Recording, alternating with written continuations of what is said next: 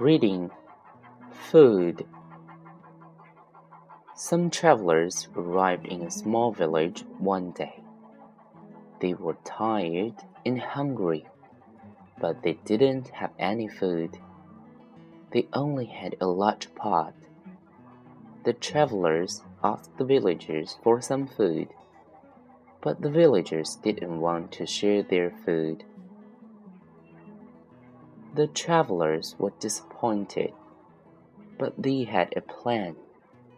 They filled their pot with water, dropped a large stone into it, and put the pot on a fire in the village square.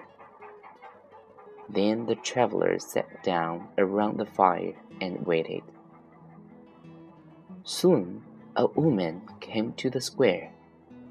What are you doing? She asked. We are making stone soup, said the travelers. It's very tasty, but we really need some meat to put in it. I have some meat, said the woman. Can you give us some of your meat? The travelers asked.